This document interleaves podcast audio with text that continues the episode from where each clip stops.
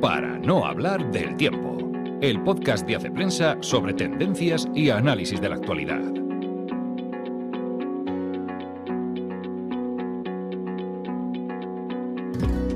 Hola amigos, una semana más nos encontramos en el podcast de Hace Prensa. Soy Ana Sánchez Nieta y esta semana vamos a hablar bastante de educación y familia. Benigno Blanco ha escrito un análisis sobre el nuevo proyecto de, la, de ley de familia mm, finalmente aprobado y es un proyecto que tiene más luces que sombras, cosa que es una alegría.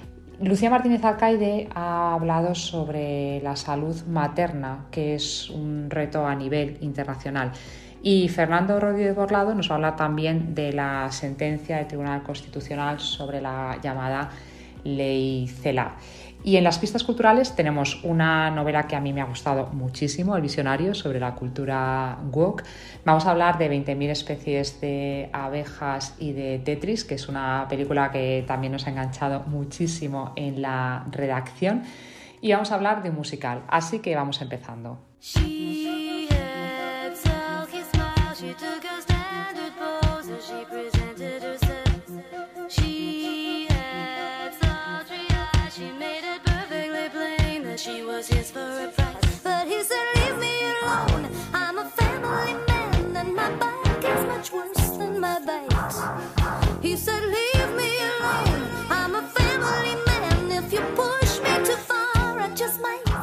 Si hay alguien que sabe en España sobre políticas familiares, pienso que una de esas personas es Benigno Blanco.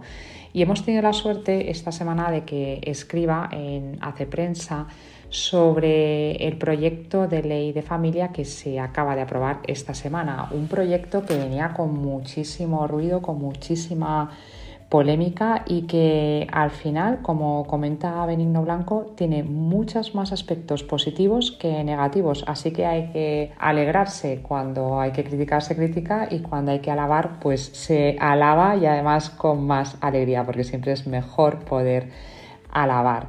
Dice Benigno Blanco que para él ha sido una grata sorpresa, aunque agridulce, porque siempre se puede, mm, se puede mejorar. Pero entre los aspectos positivos que destaca Benigno Blanco es, en el primer lugar, que llegue a aprobarse una mm, ley de familia de carácter general en el que se subraya el carácter de, bien a proteger de la familia, ¿no? el papel, importante papel social que tiene la familia. Y explicaba Benigno cómo muchísimos de los aspectos que están recogidos en la ley en el fondo son reivindicaciones clásicas del movimiento familiar español. Entonces, en realidad, todas esas ayudas que recoge de protección económica, estoy yendo muy rápido porque me interesa que os leáis el artículo, pero esa, esa protección económica, todas esas medidas para ayudar a conciliación, los permisos por cuidados. Son aspectos que Benigno Blanco considera muy positivos. También hay aspectos negativos. Uno de esos aspectos negativos es bueno, toda esa terminología, como dice Benigno Blanco, pseudo progresista en relación al, género, que es más eh, un, tema de, un tema de terminología mucho más que, lo que luego la, ley predica o la ley defiende. En ese sentido lo explica muy bien Benito Blanco en este, en este artículo. No son cuestiones menores, pero por lo menos no afectan a, la esencia y a lo que se quiere proteger, que es a, la familia. Hay un exceso de retórica y verborrea, que es ahora mismo una cosa habitual en el desarrollo de, muchas leyes. Y después es verdad que, habría sido más acertado, dice Benito Blanco, mantener una regulación específica mejorada para las familias numerosas en atención a su singular aportación a la sociedad. No es que no se mm, recojan esos beneficios, pero se meten dentro de, bueno, pues del gran saco de figuras a, cuidar, ¿no? Y quizá en ese sentido pues aparece un poco diluida la función y la, realidad de las familias numerosas. Pero a pesar de estos aspectos mm, negativos, es mucho más lo positivo de esta ley de familias, que de todas maneras habrá que ver que no se empeore en, en, el trámite parlamentario. De todas maneras, como casi todo, se va a gestionar de urgencia y en este caso, dice Benigno Blanco, que esa urgencia puede ser incluso positiva. Ya digo, os animo, me parece que es uno de los artículos más interesantes de la semana y además de máxima actualidad. E vola sulle accuse della gente, a tutti i suoi retaggi indifferente, sorretto da un anelito d'amore, di vero amore. En un mundo que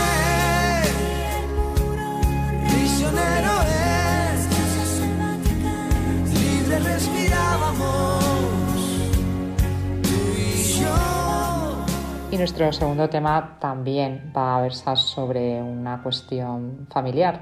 Vamos a hablar, o nos va a hablar Lucía Martínez, alcalde, sobre la salud materna, que es una tarea pendiente a nivel global y que la verdad es que es una cuestión de la que se habla mucho menos de lo que debería hablarse. Así que tenemos la suerte de que Lucía haya escrito sobre esto.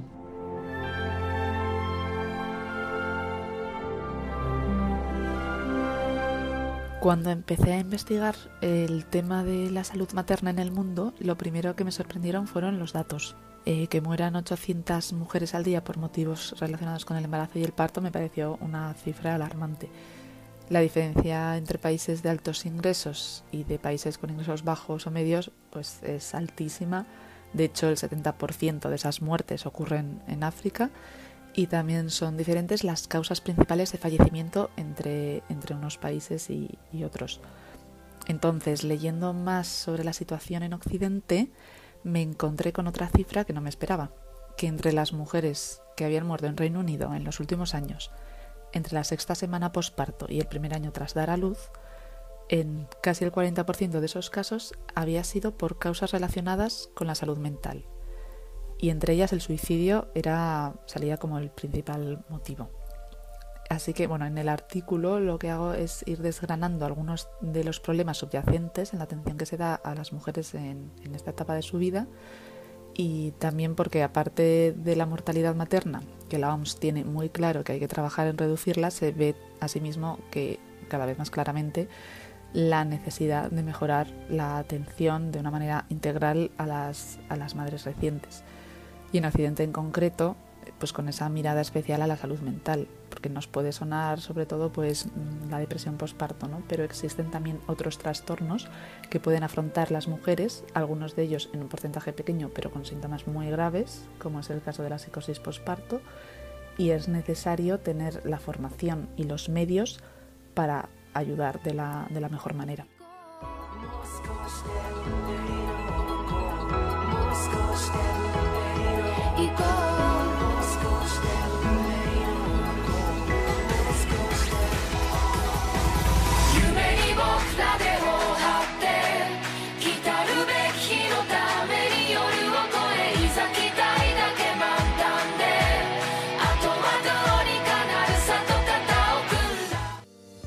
Una de las noticias de la semana ha sido el aval del Tribunal Constitucional a la llamada Ley CELA de Educación y le hemos preguntado a nuestro experto Fernando Rodríguez Borlado qué consecuencias tiene esta sentencia, esta decisión del Tribunal Constitucional. Muy buenas, Ana. Pues lo que, lo que ha salido por ahora no es la sentencia al completo, la sentencia íntegra, sino simplemente una nota de prensa donde se anuncia por dónde va el, eh, digamos, el razonamiento de la mayoría, la mayoría que lo ha aprobado, y por dónde van los votos discrepantes, los votos particulares, que han sido cuatro, ni más ni menos, ¿eh? seis a favor, cuatro en contra. Bien, entonces, eh, en cuanto a la educación diferenciada, porque también la sentencia trata otros temas, lo que dice la sentencia es que es, que es legal evitar ¿no? o impedir que estos colegios de solo chicos o solo chicas accedan a los conciertos. ¿no? ¿Y por qué? Pues se basa en dos argumentos. El primero es que no existe un derecho subjetivo al concierto, a recibir conciertos, es decir, que un colegio, por el mero hecho de, ser colegio, no tiene derecho ¿no? a, recibir un concierto. Vale, es decir, que el Estado tiene, tiene derecho a poner ciertos límites. Esto eh, todo el mundo está de acuerdo con ello, ¿no? El asunto es qué límites, y esto es el segundo, el segundo punto, ¿no? Y aquí eh, la sentencia dice que, que la decisión de, digamos, de excluir a estos colegios, de que reciban dinero público, está como fundada en un, en un sistema, perdón, en una concepción de, la educación que es plenamente constitucional.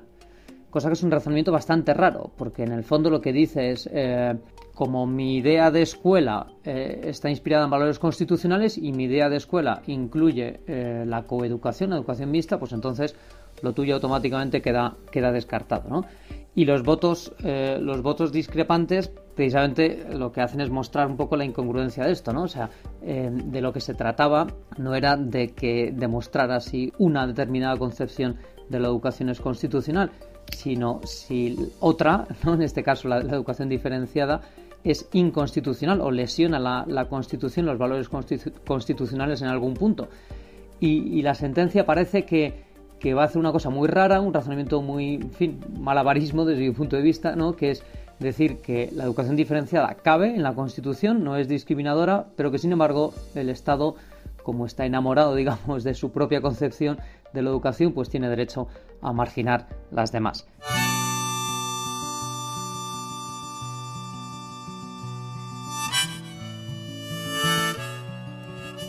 Pistas culturales para el fin de semana. Men walking along the railroad tracks. Going someplace and there's no going back. Highway patrol choppers coming up over the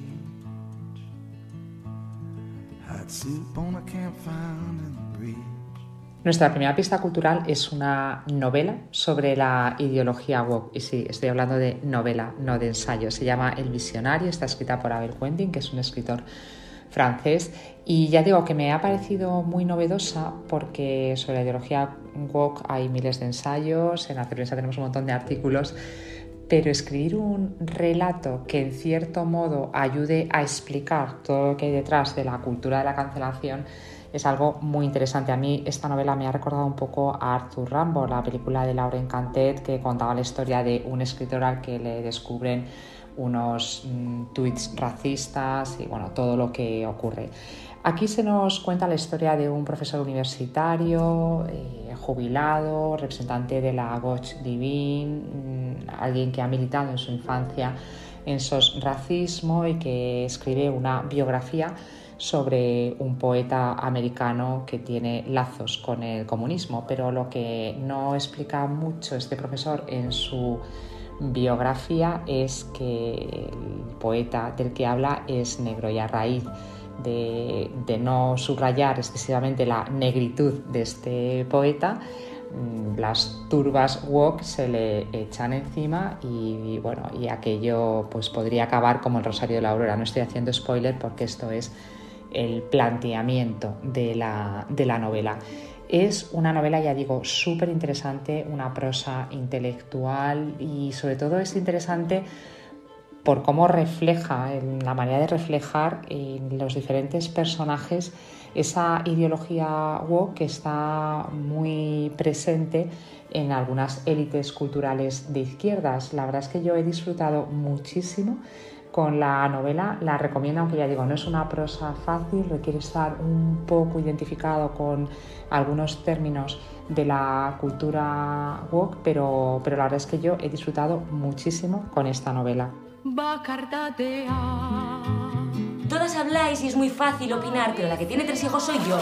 El estreno más destacado de esta semana en salas es 20.000 especies de abeja, la película que ganó el Festival de Málaga su última edición y ganó también un oso de plata la protagonista Sofía Otero por su interpretación, por su magnífica interpretación. Es una película que cuenta la historia de un niño que se siente niña y todo lo que ese conflicto de identidad supone en, su familia.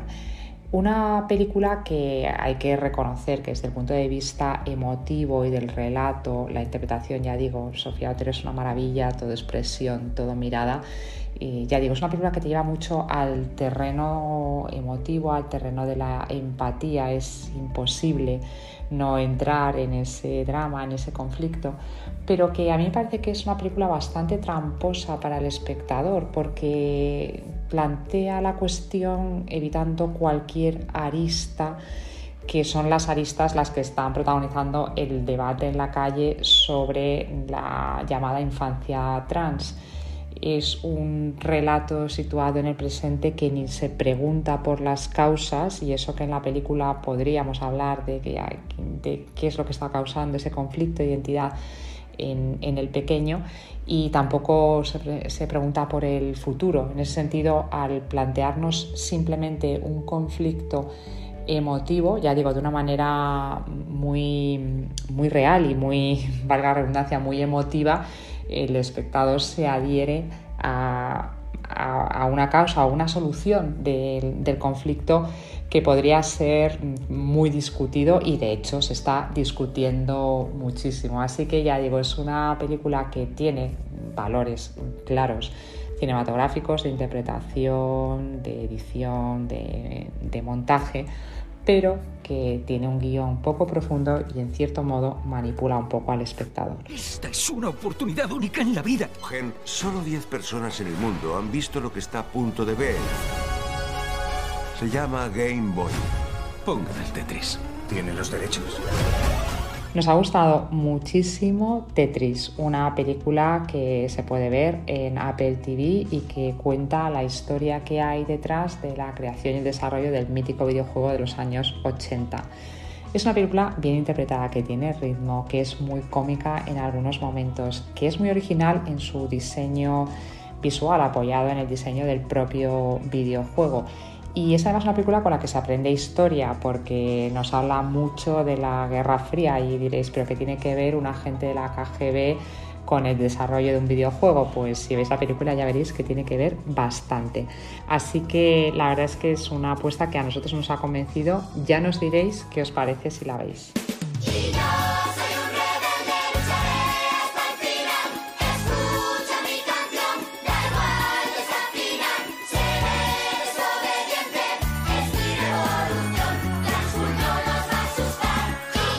Nuestra última pista cultural no es un documental ni un podcast, es un musical, así que hablo especialmente para nuestros oyentes en España. Quizá algunos estáis pensando en venir a Madrid en el puente de mayo, acudir a algún espectáculo con vuestra familia o con vuestros amigos.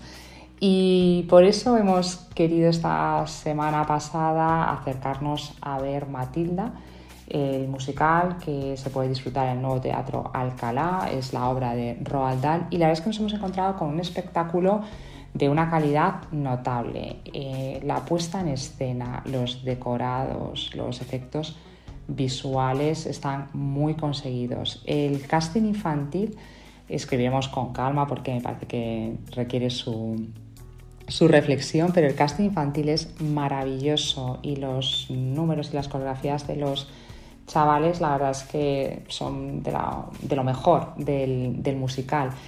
Igual que me parece que un valor es la interpretación de la, protagonista, de Matilda. En cuanto a la partitura es la que es, no estamos ante los miserables, es un musical mucho más liviano, más divertido, pero hay algunos temas pegadizos y, y ya digo, algunas coreografías muy divertidas. Es un musical que está dirigido para un público juvenil adulto. Yo tengo más dudas de que su mm, público, eh, su target sean, sea un público infantil porque la propia historia de Matilda es algo oscura y sobre todo en ese, en ese reflejar el maltrato de los niños tanto en un ambiente familiar como en un ambiente, con el ambiente del colegio. Pero ya digo, en cualquier caso es una propuesta divertida, algo oscura, aviso. Y para los que estéis el fin de semana, pues claramente es una alternativa de cultura y de ocio.